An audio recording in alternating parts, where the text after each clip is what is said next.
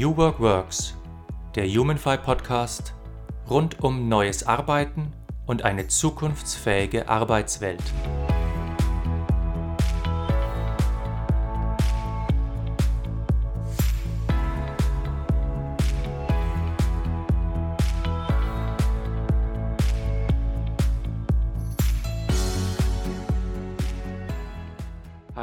Herzlich willkommen zu einer neuen Folge von New Work Works, dem Humanfy Podcast. Ich bin Markus Fäth und mein heutiger Gast ist Markus Ismir. Markus, herzlich willkommen. Herzlich willkommen, mein lieber Namensvetter mit K. Hallo. Ja, hallo. Markus, äh, erzähl doch äh, uns, äh, mir und den Hörern kurz, wer bist du und was magst du? Ja, also wie man an meiner Stimme vielleicht ein bisschen erkennt, äh, bin ich nicht ein typischer Deutscher, obwohl ich noch ein Deutscher bin, äh, der Staatsbürgerschaft nach. Ich bin als Fünfjähriger äh, mit meinen Eltern klarerweise nach Österreich gekommen. Mittlerweile seit vielen, vielen Jahren, ich sage jetzt nicht wie viele, aber es sind einige, die hier verweilen durfte in Österreich. Also so ein noch Deutscher, sage ich bewusst dazu, weil wir am Weg der, der österreichischen Staatsbürgerschaft äh, sind. Da habe ich mir geschworen mit 55, jetzt habe ich mein, mein Alter verraten, werde ich äh, Österreicher. Da habe ich das Bundesheer hoffentlich hinter mir. Ähm, ja, ich bin, was bin ich? Ich bin ein begeisterter ähm, Technologe. Also ich bin so, mich interessiert immer alles, was so ich bin kein Freak in dem Sinne, weil der Mensch schon immer wieder im Vordergrund steht. Also ich versuche Technologie zu nutzen, äh, um es den Menschen und der Menschheit und, und der Gesellschaft äh, einfach besser und leichter zu machen. Das äh, prägt sich auch meine ganze Laufbahn und, und auch unternehmerische Geschichte durchgehend durch, äh, dass es immer darum ging und auch immer darum geht, das auch schon Unternehmen verkauft, ähm, Menschen durch Technologie das Leben besser zu machen. Also ich bin begeisterter Technologe und auf der anderen Seite aber auch sehr viel Mensch äh, mit sehr viel Bezug zur Natur, äh, der versucht, äh, den Menschen das Leben eben einfach mit Technik besser zu machen. Vor allem mir. Mhm. Sehr schön. Äh, ich bin ja auf dich aufmerksam geworden durch die Initiative DNA. Die ist mir aufgefallen. Das Kürzel steht ja für das neue Arbeiten. Erzähl uns mal kurz, äh, was ist diese Initiative, was steckt dahinter und was ist deine Rolle darin? Ja, da, ich darf da ausholen ein bisschen, Markus. Ja, sehr gern. Ja, sehr gern. Ja, weil es ist ein langer, langer, doch ein längerer Weg äh, zu der Initiative gewesen. Ich habe ähm, mit 19 meine erste Firma gegründet und hatte das Glück, äh, schon mit 17 so etwas wie einen Chef nach meinem Abschluss der Schule für Datenverarbeitung und Informatik äh, zu bekommen, der mich sehr nach äh, Management by Delegation hieß das damals, also sehr viel Freiraum gelassen hat, meine Dinge zu tun und zu lassen. Ähm, Deutschland bekannter, Hapag-Lloyd-Schifffahrt war also mein erster Arbeitgeber und mein Chef hat eben mir sehr viel Möglichkeit gegeben, auch Dinge neben meiner Tätigkeit als damals für die IT zuständiger und später auch für das Rechnungswesen zuständiger bei Hapag in Wien ähm, tätig zu werden. Mit 19 das erste Unternehmen gegründet und es war relativ rasch klar, dass ich also, ähm, ich bin da zur richtigen Zeitpunkt, äh, also 1986, ähm, quasi in das richtige Ding reingestoßen. PC ist gerade einmal am Kommen, weg von der Großrechnertechnologie. Damals gab es noch kein Internet. Äh, so Dinge wie äh, Mail-Systeme waren noch nur auf den Host ausgerichtet, also auf Großrechnersysteme, noch nicht am PC angekommen. Ähm, also es war noch, kann man sich heute gar nicht mehr vorstellen, es war noch wirklich sehr antiquiert zu arbeiten und, und äh, es ging damals gar nicht anders, meine Tätigkeiten als Markus Ismir, Chef des Rechnungswesens bei Hapag-Lloyd durchzuführen und meinen privaten Tätigkeiten als Informatiker am freien Markt äh, nachzukommen. Ich habe also relativ rasch begonnen, äh, Datenbanksysteme zu entwickeln äh, für recht spannende Betriebe und äh, musste mich selbst organisieren und ein bisschen als Vorbild auch meines Chefes, der mir möglich gemacht hat, eben die Zeit frei einzuteilen, also sehr erfolgsorientiert zu arbeiten, ähm, habe ich auch angefangen, meine Mitarbeiter, meine ersten, nach diesen Prinzipien zu führen. Und ohne dass ich es damals wirklich äh, gewusst hätte oder fortgeschrieben hätte, das war meine einzige Möglichkeit. Also ich hätte niemals nie beides machen können. Ich bin ein Mensch, by the way, der nicht so sehr viel Schlaf braucht. Also das, deswegen geht das alles, ging das alles irgendwie so nebenbei. Also hauptberuflich bei, bei der Hapag und, und, und nebenberuflich äh, mit einer Firma, die dann schon in Spitzenzeiten äh, doch einen, einen, tollen Umsatz gemacht hat und, und äh, gute zehn Mitarbeiter beschäftigt hat, bevor ich dann die Hapag verlassen musste, weil es nicht mehr gegangen ist. Ähm, aber to keep the story short, also ich bin aus, aus puren eigenen Interesse und eigener Notwendigkeit äh, dazu gestoßen worden oder angetrieben worden, äh, Mitarbeiter nicht nach äh, 8 to 5 oder nach äh, klassischen präsenzorientierten äh, Führungsprinzipien zu führen. Wir haben von Beginn weg sehr auf Distanz äh, gelebt mit den Mitarbeitern. Das geht in der Informatik natürlich leichter, weil ich keine wirklich fixbezogenen ähm, Tätigkeiten habe. Es geht, ging damals sehr stark um Programmieren, Datenbanksysteme programmieren. Es ging dann sehr schnell darum, um die Integration von Messaging-Systemen. Mit dem sind wir dann auch explodiert am österreichischen Markt. Wir waren so die, die, die Nummer eins im, im Integrieren von Kommunikations- und Kollaborationslösungen. Ähm, sind äh, bis 2011 habe ich das Unternehmen verkauft, äh, 72 Mitarbeiter gewesen. Äh, ich war persönlich sieben Jahre lang im Partner Advisory Council von Bill Gates, ähm, habe dort also vier bis fünfmal im Jahr die Möglichkeit und Ehre gehabt, quasi in einem sehr, sehr kleinen, zu Beginn vor allem überhaupt nur 25 Personen weltweit, ich der einzige deutschsprachige, ähm, zuzuhören, was Microsoft quasi zwei, drei Jahre voraus im Petto hat und auf das auch Einfluss zu nehmen und auch die Ideen von Gates persönlich mitzunehmen und, und quasi irgendwo zu verarbeiten.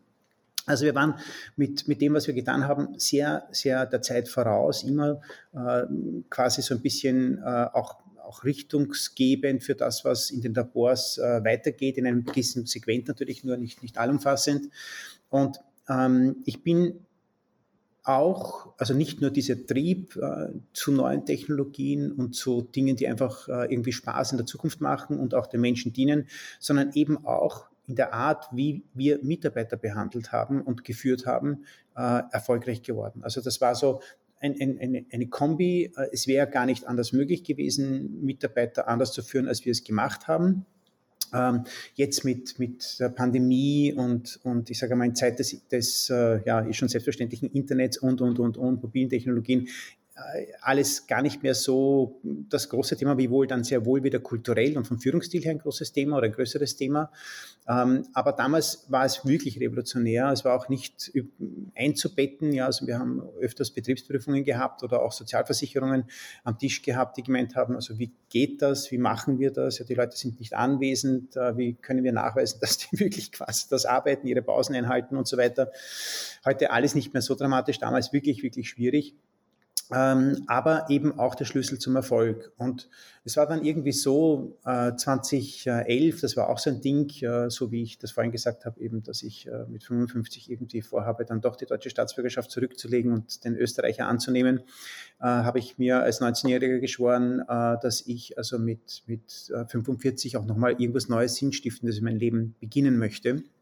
Äh, heißt aber auch etwas anderes beenden möchte. Und ähm, habe also wirklich 2011, äh, 2012 Jahresende war es, habe ich mein großes Unternehmen, es waren ja dann auch schon mehrere, aber das große Unternehmen, die MII, äh, verkauft, habe mich also von dieser, ich sage jetzt Last, aber das ist bitte nicht falsch zu verstehen, von, der, von dieser Verantwortung äh, in dem großen Stil Mitarbeiter zu führen, diesen Aufgaben nachzukommen, äh, den Kunden gegenüber, den Partnern gegenüber, ähm, getrennt, äh, um mich schon auch im ersten Schritt äh, sehr diesem Thema zu widmen, das mir immer heißer wurde, nämlich diese Methode, mhm. die wir angewendet haben, um Mitarbeiter zu führen, nach außen hinzutragen. Und es war damals auch noch nicht so en vogue, es war so auch, es war gerade im Kommen, es war irgendwie so, Europa, wir hatten 2009, 2007 die erste Krise, 2009 Finanzkrise, eine nach der anderen, dann die Griechenland-Krise und Europa so irgendwie mit dem Euro im, im, ja, auf einer komischen Position. Das Gelddrucken, wie es heute gemacht wird, war damals noch nicht ganz so äh, erfunden.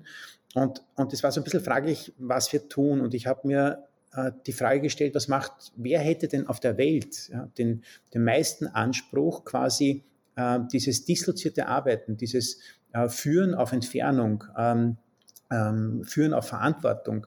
Wer hätte denn weltweit eigentlich den ehesten Anspruch, das auf einem hohen Niveau zu lösen, wenn nicht wir Europäer? Äh, das kann Amerika nicht. Die haben ganz andere Themen. Ja, da müssen 50.000 Menschen in einer Organisation nach links gehen, wenn der Chef sagt links. Das geht auch nicht anders in vielen Fällen. Das verstehe ich auch. In Asien ist es also auch nicht viel anders. Da gehen sie vielleicht nach rechts. Äh, und in Europa, wenn man 50.000 sagt, geht einmal nach links, dann gehen einmal sicher 20.000 nicht nach links. Die gehen per se nach rechts, weil weil wir nicht so kulturell äh, erzogen sind. Amerikaner und Asiaten müssen das tun, sie wissen das, weil sie kommen sonst nicht weiter. Das macht sie auch, wenn der Weg der richtige ist, macht sie auch so erfolgreich. Und das war so ein bisschen so, also schon auch natürlich vor dem Verkauf der Firma, war also 2009 begonnen, 2010 und dann 2011 wirklich so der Punkt zu sagen, ich breche das jetzt runter. Ähm, und versuche das einmal ein bisschen zu strukturieren. Was sind die Komponenten, die wir hier als wesentlich erachten, damit man erfolgreich wird? Ist heute auch kein Geheimnis. Also du kennst das oder ihr kennt das alle wahrscheinlich aus den unterschiedlichen Streams, ob das jetzt ähm, New uh, Way of Work oder Future of Work oder wie das auch immer heißt. Es gibt momentan oder mittlerweile genug, Gott sei Dank, äh, Initiativen, die versuchen eben dieses ähm, ich komme dann gleich, um was es mir dann letztendlich wirklich geht, komme ich noch drauf. Äh, dieses dissoziierte Arbeiten eben, das ist es nämlich nicht nur, ähm, breiter zu kriegen, die Unternehmen dazu zu kriegen, dort mehr einzuschwenken und, und, und, und haben wir damals runterdekliniert in diese drei großen Bereiche, den Raum, die Technologie und den Menschen. Das sind so diese typischen drei Spaces, äh, die es braucht, um das zu ermöglichen. Also ich brauche auf der einen Seite die räumlichen äh, Basisparameter, äh, um das zu unterstützen. Ich brauche auf jeden Fall die Technologie, um das zu unterstützen. Und ich brauche ganz viel Menschenunterstützung, also im Sinne einer, eines, eines Prozesses, der Menschen hilft, damit zurechtzukommen, dass sie keinen fixen Arbeitsplatz mehr haben, äh, dass sie vielleicht wirklich zu den Zeiten arbeiten können, wo sie wollen, dass sie nur noch ergebnisorientiert äh, bemessen werden, dass sie vielleicht sogar, das war bei uns sogar so weit, dass sie nur noch leistungsorientiert honoriert werden, dort wo sinnvoll und möglich ist, klarerweise nur. Ähm, das sind Dinge, die also sehr stark vor allem bei größeren Konzernen und Organisationen äh, Menschenarbeit bedeutet. Und ähm, ja, so war das dann damals, Markus Gell. Also wir haben einfach gesagt, wir machen das jetzt, haben diese Initiative gegründet. Meine Partnerin, die Christiane Bertolini, äh, kommt aus dem, ich sage mal, gehobenen äh, Event-Business und hat äh, immer schon sehr äh, spannende Veranstaltungen für größere Konzerne auch in Deutschland äh, gemacht. Banken, sehr große deutsche Banken waren darunter. Und wir haben dann recht rasch entschlossen, dass wir also dass wir gar nicht, dass wir die Beratung auch verlassen, also sofort verlassen, die wir gar nicht auch bezogen haben in Wahrheit, sondern eher eine Plattform darstellen. Also ein Bindeglied zwischen Organisationen, die diesen Weg vor sich haben, klein, mittel, groß, vor allem die größeren natürlich, ähm, und aber auch Experten, äh, auf die auf den unterschiedlichsten Ebenen helfen können, äh, dabei erfolgreich zu sein ja, haben so ein Netzwerk jetzt, ich sage mal, von 100, 120 äh, Experten aufgebaut und setzen in den jeweiligen Projekten, aber nur als Plattform, gar nicht, also maximal als, als quasi als, als, als Umbrella oder als eine Klammer in den Projekten oder als Begleiter in den Projekten, aber nicht als der Berater in den Projekten, äh, auf die unterschiedlichsten Experten, die halt in den jeweiligen Fällen auch unterschiedlich sind, um den Unternehmen zu helfen, diese Schritte zu beginnen. Mhm. So ist so ist DNA entstanden. Wir haben äh, ähm, ähm, mit, mit, mit Unterstützung von der Christiane vor allem äh, begonnen mit einer Groß-Event-Serie, haben hier ganz tolle große Veranstaltungen gemacht äh, mit quasi keinem Budget, äh, um, um äh, Unternehmen eben einfach und Experten zusammenzubringen. Äh, der DNA Smart Afternoon hieß das, war fünf Jahre lang äh, ein Steckenpferd von uns, das wir sehr, sehr lange betrieben haben. Aber dann schon auch drauf gekommen sind, dass das alleine, also nur dieses, ähm, ich sage mal, diese besondere Art von Event und das besondere Zusammenführen von Menschen nicht ausreicht, um äh, wirklich weiterzukommen. Jetzt lasse ich also, dir mal Zeit für eine Frage, weil ich habe jetzt sehr viel geredet und weiß nicht, ob du ich, ich, ich, muss das nur richtig zusammenkriegen. Also äh, diese drei großen Bereiche sind ja, wenn ich das jetzt richtig verstanden habe, äh, Places, People und Technology. Äh, deshalb habe ich auch schon in unterschiedlichen Kontexten mitgekriegt, diese, diese drei Bereiche. Und DNA ist entstanden als Plattform für Menschen, Unternehmen, die die Arbeitswelt in einer anderen Art wie bisher in diesen drei Bereichen neu gestalten wollen. Was mir jetzt noch nicht klar ist, sind sozusagen die, die Zielpfeile, die Richtung. Also was sind denn, ich nenne das jetzt mal Prinzipien, wo sich diese 100, 120 Leute vereinen und sagen, das wollen wir anders machen? Also kann man das überhaupt formulieren oder ist es zu vielgestaltig? Ähm, ich, ich, ich, ich glaube schon, dass man das formulieren könnte. Äh, dazu bräuchte ich definitiv aber mehr Zeit. Ich habe mir bis jetzt noch nie in der Form Gedanken darüber gemacht. Das zeigt aber auch, äh, dass du in deiner Fragestellung schon äh, vollkommen zu Recht hast, dass das einfach sehr, sehr diffizil ist. Ähm, ich versuche das jetzt mal ganz, ganz, nämlich auf meinen persönlichen Ursprung dieser ganzen Sache zurückzuführen. Und das ist schon auch etwas, was uns alle treibt letztlich. Ähm, ich will jetzt nicht zu esoterisch oder philosophisch ähm, wirken. Äh, letztlich bin ich ein Mensch, der mit beiden Beinen am Boden steht und, und sich äh, wirklich jeden Tag des Lebens freut und, und, und das also handfest und, und der weiß links und rechts und oben unten. Aber äh, das meiner Meinung nach wirklich einzigartigste Gut, äh, über das wir verfügen, neben unserer Gesundheit, ist die Zeit. Und die ist unpackbar, quasi begrenzt. Jetzt, wenn ich kosmische Verhältnisse äh, in den Raum nehme, dann ist Zeit für uns als Lebewesen auf, auf dieser Kugel wahnsinnig klein. Und es geht uns letztlich schon darum, dass, also, äh, dass eine Differenzierung stattfindet äh, zu dieser alten Denke, dass es eine Trennung gibt zwischen Arbeit und zwischen Freizeit, äh, die es unserer Meinung nach per se, so wie sie definiert war, nicht mehr gibt, äh, weil Arbeit schon Freude machen darf. Arbeit ist ein Teil des Lebens und äh, Menschen ohne Aufgabe, ähm, wo auch immer die jetzt gelagert ist, ähm, sind, glaube ich, unterfordert und sind schwer, ähm, wie soll man sagen, also lassen wir es mal bei unterfordert. Also ich, ich, ich glaube, dass Arbeit, äh, weil, ich auch, weil ich es selbst erlebt habe, wahnsinnig viel Spaß machen kann, wenn man selbst definieren kann, was man machen möchte und wann man das macht. Und wenn man das gut in eine Korrelation mit seiner äh, Hochkomma-Freizeit äh, kriegt, also mit anderen Dingen, die jetzt nicht direkt etwas mit Arbeit zu tun haben, aber auch so etwas wie zum Leben mit dazugehören.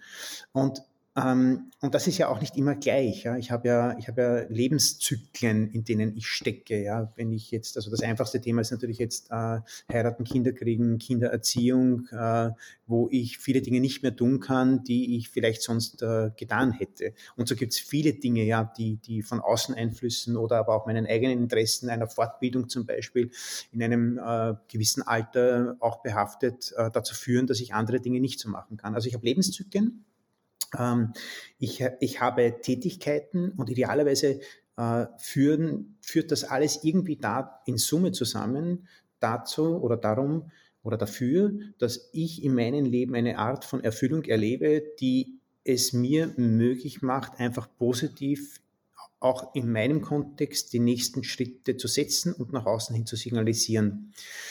Also ähm, vielleicht in anderen Worten noch einmal versucht zu vermitteln, es geht ähm, schlichtweg einfach um die Optimierung von Lebenszeit. Also wenn ich, wenn ich mir die Arbeit so ein, also wenn mir Arbeit Spaß macht und ich sie grundsätzlich gern mache, ähm, ähm, klar, ich, irgendwo gehören immer noch 10% dazu von Dingen, die, auf die ich gerne verzichten könnte, aber sie gehören mit dazu und wenn das die Relation 90 oder von mir aus 85, 15 hat, dann ist für mich die Mehrheit der Arbeit noch immer eine, die ich gerne mache.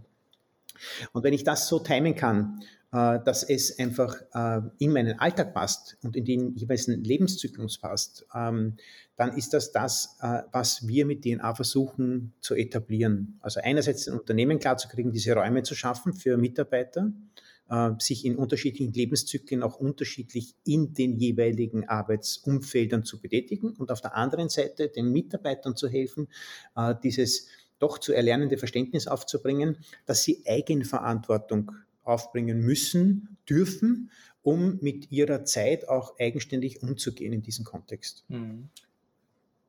Das spricht ja das Thema äh, Zeitqualität an. Jetzt bin ich ja mal ketzerisch und sage, sind wir Menschen überhaupt fähig, eine bessere Zeitqualität zu nutzen? Denn äh, letztens äh, habe ich eine Studie gelesen, dass wir äh, jetzt äh, unrühmlicherweise geschafft haben, dass unsere Konzentrationsspanne jetzt kürzer ist als die von Goldfischen. Also der Mensch hat jetzt eine Aufmerksamkeitsspanne von acht Sekunden, das ist wirklich so. Und der Goldfisch hat eine Aufmerksamkeitsspanne von neun Sekunden. Also hat denn eine Qualität von Zeit nicht überhaupt erst einmal zu tun mit einer, einer Bewusstheit von Zeitwahrnehmung, einem zur Ruhe kommen, äh, einer, äh, tatsächlich wieder einem Runterfahren von hektischem Wechseln zwischen Social Media, fünf Aufgaben gleichzeitig und dem alltäglichen Stress? Ja, Markus, also das ist mit, mit, mit ist der Punkt. Ja. Also ich meine, du, du, hast das jetzt wunderschön äh, formuliert, aber es geht genau, äh, also der primäre Motor dessen, von dem, was ich sage, wo wir versuchen zu unterstützen und hinzubringen, äh, das ist das. Ja. Und das führen halt viele Wege nach Rom und dann auch wieder nicht. Ähm, und der, der, eine hat das, also wir erleben das immer wieder, dass das äh, vorhanden ist. Ja, das ist ganz selten wirklich ausgeprägt, äh, aber es ist öfters vorhanden, als man glaubt. Man muss dem nur quasi den Raum geben.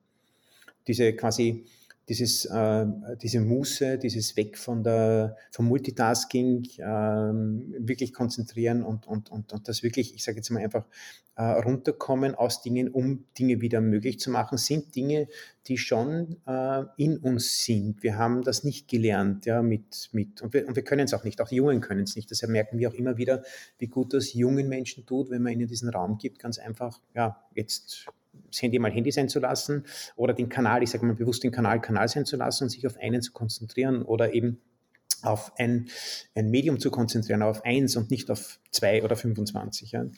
Ähm, das steckt schon in uns drinnen, ja. Und die wenigsten, die allerwenigsten, die auch noch, noch so behaupten, dass sie, dass sie fähig sind, drei Dinge gleichzeitig zu machen, sie sind es ganz selten. Also ganz ehrlich, ich will es aber jetzt nicht natürlich priorisieren, weil es gibt das wahrscheinlich, ich habe es in Wahrheit noch nie getroffen. Gell. Es ist immer noch so, dass wir am effizientesten sind, wenn wir uns auf eine Sache konzentrieren. In Summe kann das schon einmal sein, dass es dann in Summe effizienter ist, wenn ich jetzt mal zwei Dinge gleichzeitig gemacht habe, aber irgendwas leidet meistens drunter. Und das dient nur der Zeit oder des Fortschritts einer anderen Sache, dass jetzt zwei Dinge gleichzeitig sein müssen. Aber es ist nicht wirklich äh, die Qualität, die jetzt damit eine bessere wird. Mhm. Ähm, und um, um, jetzt auf das wieder zurückzukommen, was du eigentlich meintest, ist, ähm, viele lernen erst wieder diese Güte, nenne ich das jetzt einfach einmal, zu mhm. erleben. Äh, und, und, für, und kommen so auf den Punkt, in dem sie quasi wirklich ähm, vorgelebt kriegen. Also ich sehe das bei mir selbst extrem oft, ja, weil äh, ich habe ein Umfeld, ich bin ja auch, du hast gesehen, ich habe äh, Crypto Investment Circle, ich habe eine noch immer einen, einen großen Fuß in der IT für Klein- und Mittelbetriebe mit Ask Your Ben, einen ganz speziellen Konzept, äh, um Kleinbetriebe eben äh, auf Augenhöhe zu supporten. Ähm, also wir stecken auch noch immer voll drinnen in dem Werkel, ja, wir sind nicht losgelöst. Ähm, und, und gerade wenn es aus dem Eck kommt, ist das immer wieder ein Thema, dass das mehr und noch mehr und, und, und wie wir das denn machen, wie ich das denn mache, dass ich einfach sagen kann, mich interessiert das jetzt nicht. Ja, mich interessiert dieser Termin jetzt nicht auf Druck. Ja, wenn das jetzt wirklich sein muss und jetzt sein muss, äh, dann, dann tut es mir leid. Ja, es passt mir jetzt nicht in meinen Tagesablauf. Ich mache das zu einer Zeit, wo es mir passt, oder ich mache es halt nicht. Ja, mhm. also äh, dieses mehr und noch mehr und äh, für wen auch immer etwas anzusparen und äh, noch größer.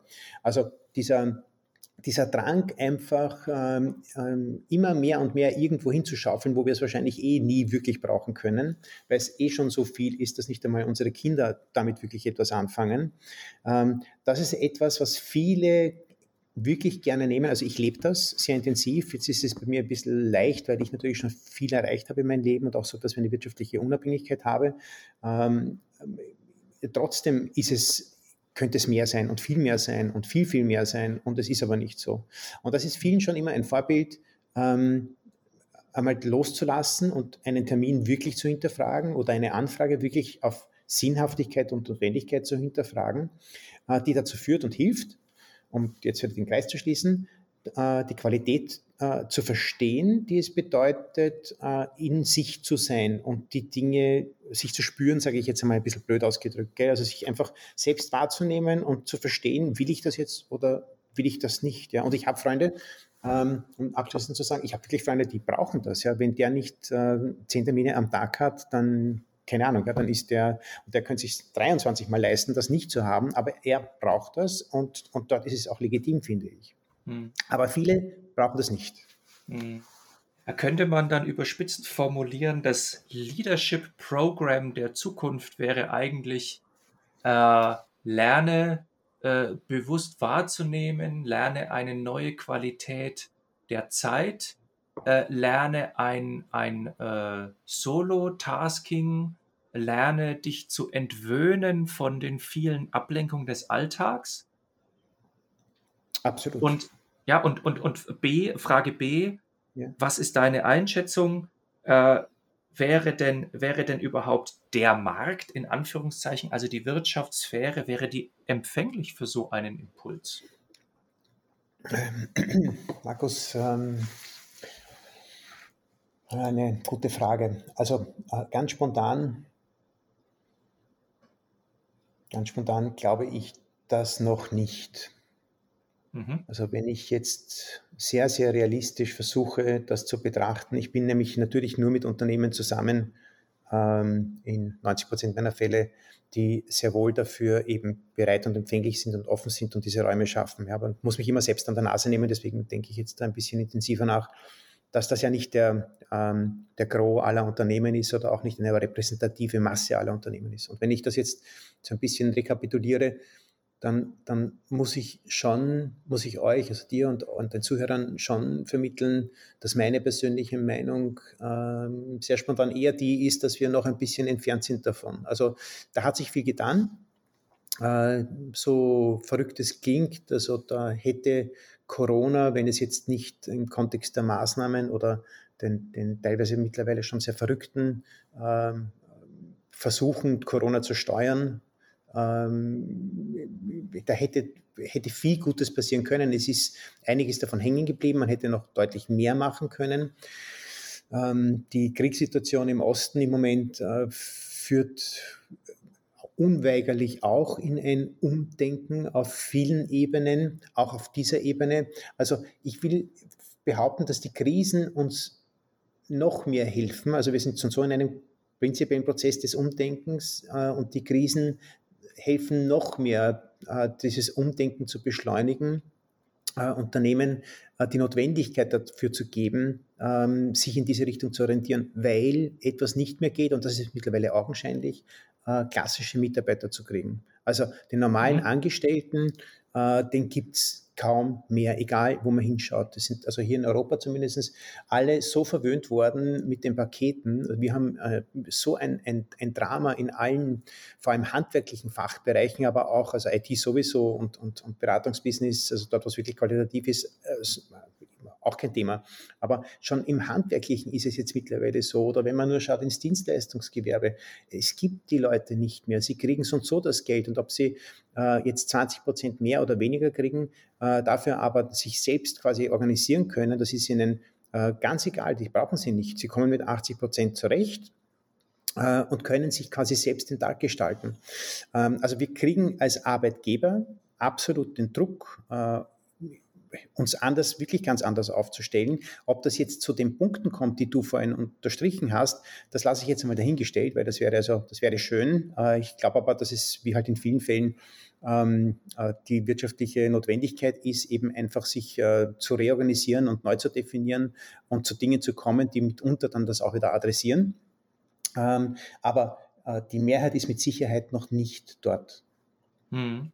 Ich habe äh, letztens äh, einen, einen Kommentar gelesen, da ging es um äh, das Thema äh, New Work im klassischen Sinne und da hat, hat die Autorin dann gemeint, äh, man muss das, was Bergmann damals, der Friedhof Bergmann damals mhm. äh, gewollt hatte, vor dem historischen Hintergrund verstehen. also vor 80er Jahre mit Detroit und General Motors, da ging es ja eigentlich um die nackte Existenz der Leute, die keinen Job mehr hatten. Und dann, dann wird gefolgert im Artikel, äh, dass man heute, 40 Jahre später, für die Menschen eine völlig andere Ausgangssituation hat. Also gerade man kann, man kann unglaublich viele Sachen äh, in der Ausbildung machen, man kann studieren. Wir rennen in ganz vielen Bereichen in einen Arbeitnehmermarkt rein. Also man wird gut bezahlt, weil man, äh, äh, ähm, äh, weil man eine Fachkraft ist, die gesucht wird. Äh, der Arbeitgeber muss sich um den Bewerber bemühen und nicht umgekehrt. Also da wird praktisch am Ende als Fazit die Frage gestellt, äh, ist es überhaupt noch das Zeitalter des klassischen New Work, weil sich viele Voraussetzungen und, und Annahmen von New Work eigentlich schon erfüllt haben. Ja? Äh, was, was ist deine Meinung dazu? Wir brauchen, also es gibt, es gibt so Dinge, äh, die, die ich sage jetzt einfach mal, die bedürfen einer äh, entsprechenden Organisation, um es in den Mengen vor allem ähm, an den Mann zu bringen. Also wenn ich jetzt einfach an eine ähm, ja, Produktion von, von Siegelsteinen oder dann bleiben wir bei Konsumgütern, Radios, Apple, iPhones, äh, Samsung, Smartphones oder wie auch immer. Also wenn wir bei diesen Dingen bleiben oder wenn wir diese Dinge bedenken, die jetzt dazu führen, dass wir Waren in den Händen halten, die wir brauchen, um unseren Alltag quasi äh, zu erleben oder in der Form zu erleben, wie wir es erleben wollen, äh, dann braucht es auch Organisationen, die, äh, die die Macht haben, das zu produzieren in, und das natürlich effizient, effektiv und, und, und wir brauchen diese großen Strukturen, ja, um es auf den Punkt zu bringen. Es geht ohne denen nicht. Die Frage ist, und die ist für mich also ganz einfach zu beantworten, äh, müssen sich diese Strukturen so organisieren, wie sie das heute tun. Und da sage ich also ganz klar, nein, das geht ganz anders und, und deutlich, deutlich effizienter und menschenfreundlicher, ähm, was nicht heißt, äh, dass ich also äh, Strukturen mit einem absoluten Freigeist äh, quasi behaften kann und dann Erfolge davon ziehen werde. Das wird auch nicht funktionieren. Der Mensch braucht schon eine gewisse Art von Orientierung, äh, die mit Strenge auch irgendwo eine Vorgabe braucht, weil sonst funktionieren auch solche Dinge natürlich nicht. Ähm, das sind aber, und das ist jetzt ein bisschen der Unterschied zu, zu ich sage mal, Zeitalter Industrialisierung, ähm, wo wir weit, weit, weit schon entfernt sind. Äh, wir sind wirklich fortgeschritten digitalisiert und bewegen uns ganz klar in Richtung äh, einer, einer ja, computergestützten, also mehr und mehr computergestützten Lebenswelt. Ähm, wir wären so etwas, also ich glaube, das, was Zuckerberg macht äh, mit, mit Meta, ein, eine, nicht, dass ich es jetzt die, die große, also die, die, die, die super tolle Geschichte äh, dahingestellt haben möchte, aber der, das ist schon ein, ein sehr durchdachter Weg. Ja? Also wenn man den Jungen heute zuschaut, die bewegen sich alle dort. Ja, mein Nachbar in, in, in Jois, ich lebe am, am See, im Neusiedlersee, ähm, und, und der hat, der hat, also Fortnite, die, ich weiß nicht, ob ihr das kennt, ja, aber meine, meine Nachbarn, die kämpfen ja, täglich, ja, um, den, um das Kind aus dieser Wolke rauszukriegen. Ähm, also für, für, für, für, alle, die es nicht kennen, uh, Fortnite ist ein sehr, sehr erfolgreiches Computerspiel. Ich glaube, da versammelt man sich auf einer Insel ne, uh, und, und, und kämpft dann miteinander und gegeneinander. Ne?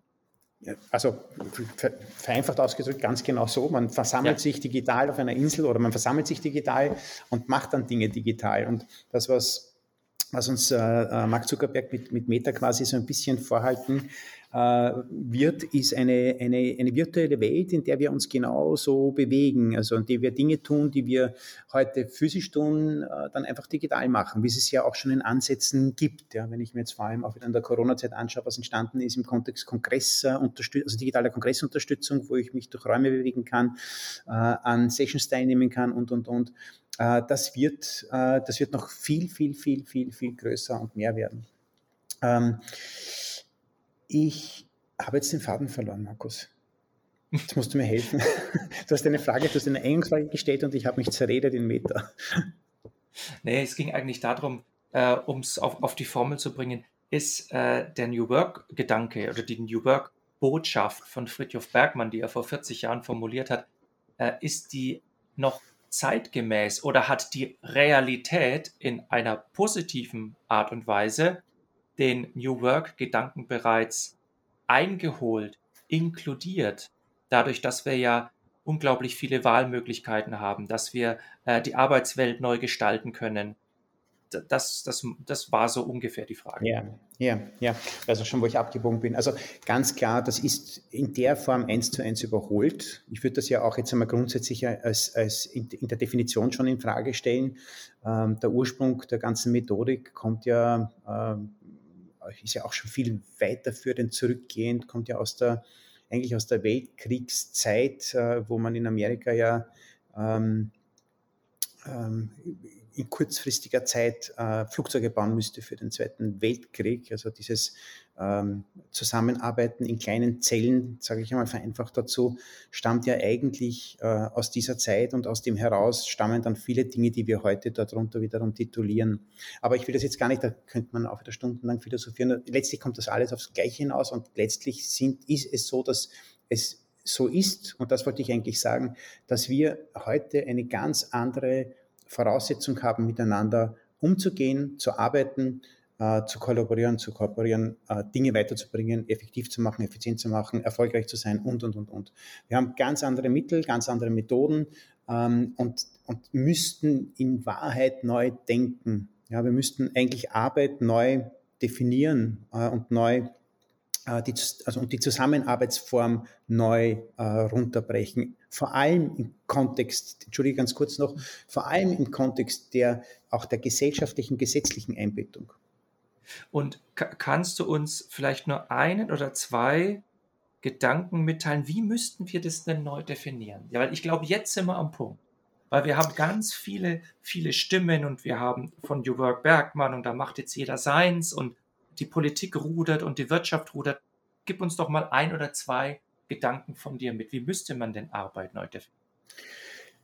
Es gibt, es gibt Dinge, die wir als Menschen erreichen wollen, die auf der einen Seite äh, gesellschaftlich getrieben sind und auf der anderen Seite äh, sehr stark persönlich getrieben sind und viel mehr sein könnten, als sie heute sind.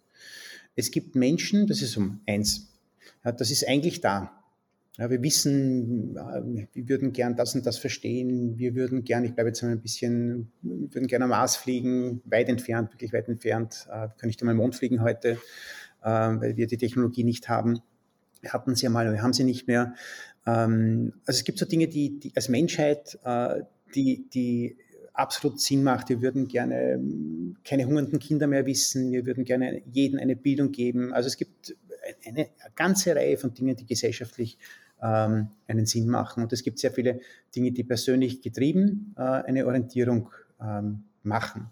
Das ist eins. Und das andere ist, äh, wir müssen ganz einfach als System denken in, ich habe Menschen, die wollen diesen Freiraum und denen sollte ich auch die Möglichkeit geben, in diesen Freiraum quasi aufzugehen. Und ich habe Menschen, die brauchen Struktur.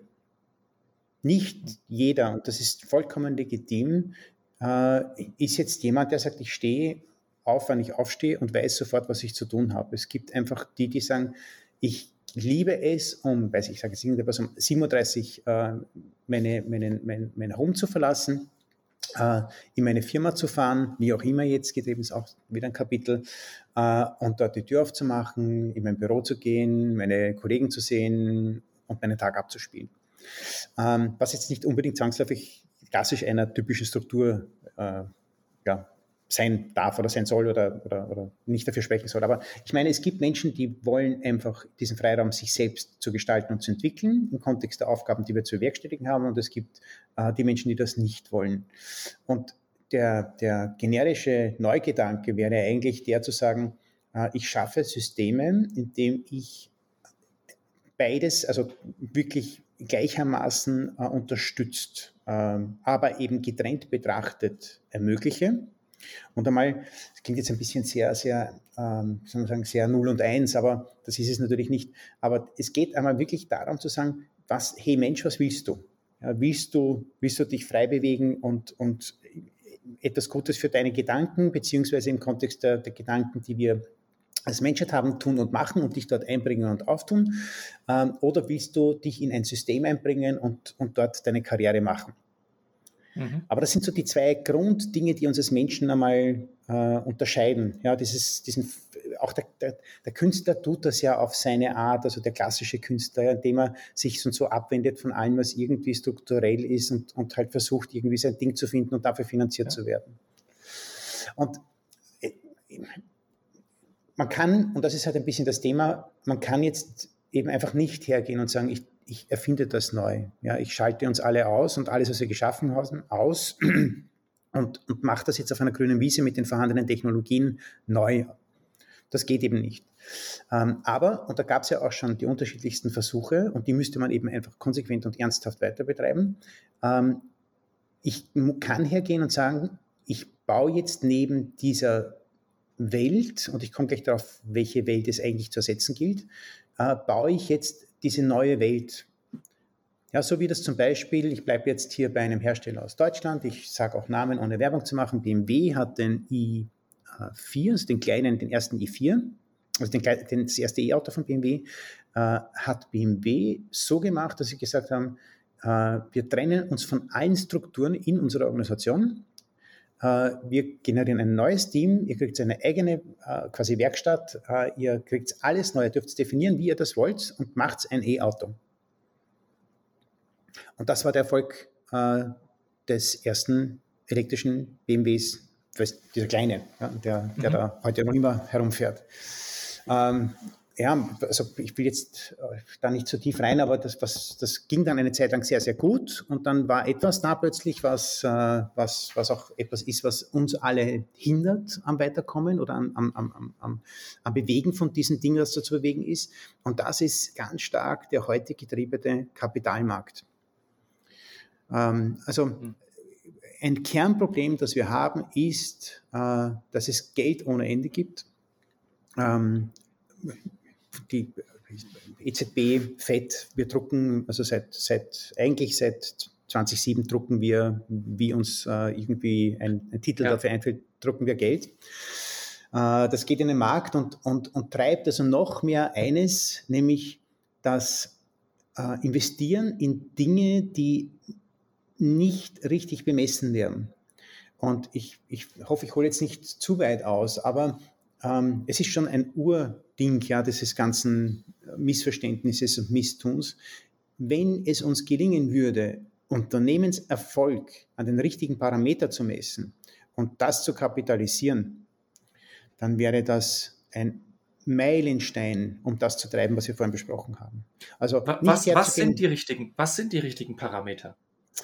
Also ich, ich glaube nicht, dass ich die jetzt alles runterbeten kann, aber ich sage jetzt mal, was es nicht ist, ist nur zu sagen, ich ich, und ich bewerte ein Unternehmen rein an der quasi EBIT-Leistung, äh, also um, ich sage mal einfach Umsatz, äh, laufende Kosten, Sachkosten, Investitionskosten, bla bla bla.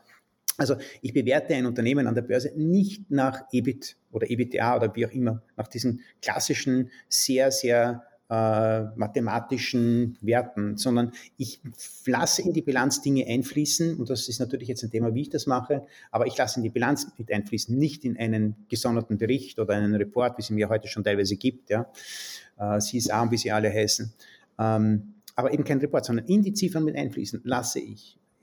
Hausnummern, Mitarbeiterzufriedenheit, äh, Anteil der Dinge, die dieses Unternehmen für die Ökologie tut, Anteil der Dinge, die dieses Unternehmen äh, im Kontext der Einsparung von CO2 tut. Äh, und, und, und, und. Also wirklich aber in, in, in Werte bemessen, ja, nicht nur in Definitionen äh, niedergeschrieben, sondern der, der Wert einer Unternehmung, äh, die eine, auch wieder simpel ausgedrückt, die eine Mitarbeiterzufriedenheit in einer 10er-Skala von 10 hat, äh, aber nur einen EBTA von 5, äh, hat einen höheren Wert als eine, ein Unternehmen, das einen äh, EBTA von 20 hat und eine Mitarbeiterzufriedenheit von 7 mhm. ZB ja, oder ja. 6. Ja. passiert es nicht gerade mit diesen ganzen ESG-Kriterien? Äh, da gibt es ja sogar schon äh, Agenturen, die sich darauf spezialisiert haben, dieses, dieses ESG zu raten und zu bewerten von Unternehmen. Ist es das? Ich habe das, also das geht in die Richtung. Äh, ich kenne den Fortschritt zu wenig, also da muss ich mich entschuldigen, da bin ich jetzt zu wenig eingelesen und, und, und informiert. Wenn das etwas ist, das dorthin geht, dass, diese, dass quasi diese Kriterien dazu führen, dass sie auch in die Bewertung, in die Unternehmensbewertung und die Unternehmensspekulation eines, eines, eines Titels quasi äh, führen, dann ist das der richtige Weg. Ja, es gab solche Dinge ja immer wieder, die halt dann doch wieder von der Gesellschaft im Keim erstickt wurden, weil es halt sehr weiche Parameter sind. Nicht? Also Umsatz kann ich relativ mhm. klar definieren, aber wie definiere ich Mitarbeiterzufriedenheit? Ja, wie messe ich das denn wirklich? Ja, was heißt jetzt, wenn ein Unternehmen neun und das andere zehn hat? Aber das könnte man mit den Mitteln, die wir heute zur Verfügung haben, könnte man das extrem gut und einfach äh, darstellen. Das, das ist ja auch ein bisschen also, was. Entschuldige. Ja, du ja, zuerst. Ganz, ganz kurz, das ist ja auch das, was wir bei HumanFi beschreiben mit der dreiteiligen Wertschöpfung. Ne? Also wir haben die finanzielle Wertschöpfung, die sowieso jeder kennt, ne? die Datenblätter ja. und so weiter. Wir haben die organisationale Wertschöpfung mit Produkten, Dienstleistungen, Strukturen. Aber wir sagen eben auch, es gibt die kulturelle Wertschöpfung oder den People Value, der sich rund um Menschen, Zusammenarbeit, Führung, äh, Mitarbeiterbewertung und so weiter abspielt. Ja. Am Punkt, ja. Am Punkt. Kannte ich jetzt nicht von euch, aber das ist genau, äh, ist genau die Richtung. Ja. Und das sind ja auch die Werte in Wahrheit. Ja. Und das ist ja auch das, was uns weiterbringt. Nicht? Wenn wir uns jetzt diese ganze Situation anschauen, ähm, wo wollen wir, wie wollen wir, wollen wir jetzt so weitermachen? Ja, wir brauchen Energie, kein Thema. Ähm, aber äh, was brauchen wir, wenn wir das Energiethema gelöst haben? Und das brauchen wir vorher schon, um das zu haben, was wir dann brauchen. Aber diese Themen kommen gar nicht auf. Hm. Wenn wir, wenn wir jetzt diese Klammern so ein bisschen zusammenfügen, ihr habt jetzt das DNA äh, zehn Jahre gemacht, jetzt gibt es ja seit 2012. Ihr habt auch ja ein, ein Reifegradmodell entwickelt, wonach ihr Unternehmen oder ich sag mal Organisationen beurteilt. Was sind denn deine Erfahrungen aus zehn Jahren DNA und, und zehn Jahren dieses sogenannten Reifegradmodells? Mhm. Ähm, vielleicht ganz kurz zum Reifegradmodell auch erklärt für, für äh, das Auditorium. Also wir haben ähm, dann irgendwann begonnen zu sagen, wir müssen den Unternehmen eine Möglichkeit geben, festzustellen, weil jedes ist anders, ja. Jede Organisation ist in sich anders und anders getrieben und hat andere Dinge, die ja auch im Kontext des Unternehmens, der, quasi der Unternehmensstrategie die ja unterschiedlichst ist, auch, auch dargestellt werden müssen. Ja, das Einzige, was irgendwie bei allen eben gleich ist, dass sie letztlich äh, äh mehr, mehr, mehr wollen. Ähm, ja. und, und, und sonst sind sie ja sehr, sehr unterschiedlich in dem, wie sie das tun und äh, was, sie, was sie dazu für Methoden und, und, und Dinge machen. Ähm, und wir haben gesagt, wir brauchen relativ äh, effizient und effektiv ein Werkzeug, das es ermöglicht, einem Unternehmen festzustellen, wo es steht, auch sowas wie einen Branchenvergleich, also in diesen drei Säulen, aber in Wahrheit haben wir die noch ein bisschen weiter aufgegliedert. Also wir unterscheiden in zehn Disziplinen. Äh, diese drei Säulen quasi zerlegen wir noch einmal in, in, in Summe zehn. Und, und, die bemessen wir mit einem strukturierten Fragenkatalog, äh, den wir an alle Mitarbeiter richten und können dann relativ gut und klar darstellen, wo steht ein Unternehmen wirklich und wenn ich jetzt eine Unternehmensstrategie habe, an welcher Schraube könnte ich denn aufgrund dieses Ergebnisses am ehesten drehen, um etwas zu bewegen. Und das macht, das macht die DNA-Reifegradmessung. Ja, das ist also dieses, dieses Werkzeug, das wir äh, hier mit der Fachhochschule für, für Personal und Organisation in Wien äh, ausgearbeitet haben. Und jetzt, das sage ich schon auch ganz offen wie immer äh, in die Runde, nicht die mega Breite damit erzielt haben. Also zwei Hände, drei Hände, entschuldige, also zweimal zwei Hände, so muss ich sagen, äh, reichen. Vielleicht sind es 25 Kunden, die wir bedient haben, damit äh, mehr haben wir nicht erreicht, äh, eben auch, weil es ein Modell ist, das sehr tief einfach darstellt, wo Dinge stehen und das will man dann vielleicht auch gar nicht so wissen. Wir haben auch jetzt nicht die große Werbung gemacht, sondern wollten einfach ein Werkzeug entwickeln, ein, ein fundiertes, äh, das einem Unternehmen hilft, wenn es das denn möchte. Mhm. Ähm, wir haben nach zehn Jahren, oder ich sage jetzt mal bewusst ein bisschen ich, ja, weil meine Partnerin, die Christiane, würde das wahrscheinlich ein bisschen anders formulieren. Jetzt sie ist so ein bisschen mehr die, die ja, ich sage einfach rosarote Brille, blauäugig ist falsch, rosarote Brille, äh, positiv. Ich bin da eher der, der konkrete, kritischere. Ich bin auch der, der, der, der äh, bei uns dann in den Projekten direkt steckt, ja, also in den wirklich konkreten Projekten steckt und nicht nur die, die eben aufmachen und, und Impulse geben. Also nicht nur hochkommen, bitte auch alles nicht, nicht falsch zu verstehen, das ist ganz wichtig. Äh, ich habe in den zehn Jahren einmal A, die brutale Erfahrung gemacht, dass das Einzige, was wirklich bewegt, äh, oder also jetzt nicht ausschließlich, aber in doch neun von zehn oder wenn nicht sogar 98 von 100 Fällen, das ist wiederum die Wirtschaftlichkeit. Erst wenn äh, wenn man darstellt, dass man mit, mit DNA in der Organisation ähm, Kosten spart, äh, mehr Umsatz generiert, mehr, irgendwas mehr wieder macht, erst dann öffnen sich Unternehmen den Prozess. Also Beispiel auch große Bank in, in, in Österreich, äh, also sehr große heimatliche Bank, damit gibt es eh nicht mehr sehr viel Auswahl, ähm, hat, hat, hat vor, vor jetzt mittlerweile auch schon wieder äh, über zehn Jahren gesagt, wir ziehen alle 20 Standorte auf einen Standort in Wien zusammen und bauen einen großen Campus. Und das war wirklich lange Zeit so, dass ich über eine Ecke äh, eines sehr guten äh, Freundes äh, versucht habe, auf den Vorstand zu wirken, dass man sich denn doch überlegt, den Campus im Kontext DNA äh, zu orientieren.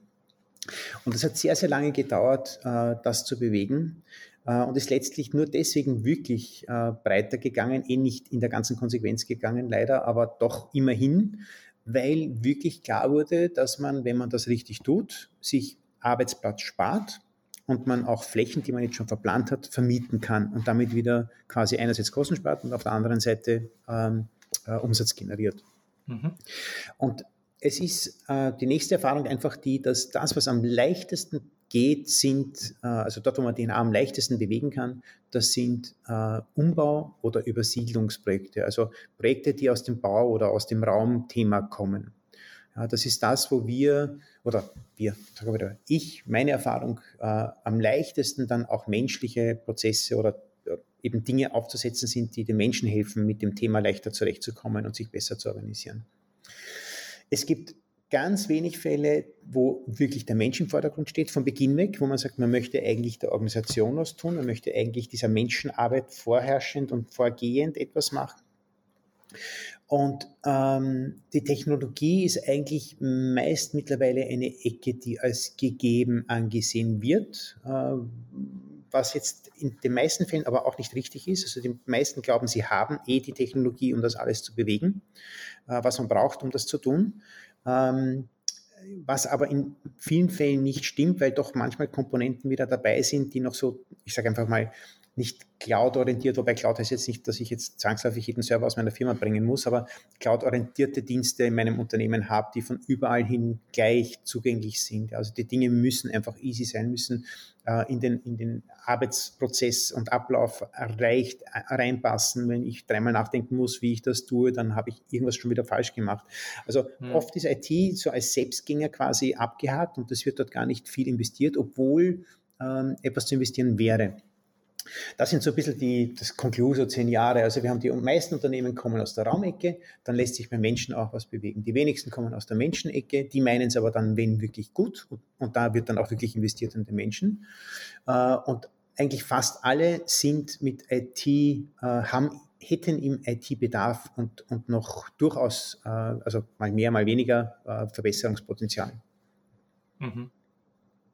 Wenn wir jetzt äh, zum Schluss äh, einen Schritt äh, vorausschauen. Du schreibst ja auf deiner äh, Homepage ähm, gleich am Anfang, äh, mein, mein Name ist Markus Ismir und ich bin meist der Zeit voraus.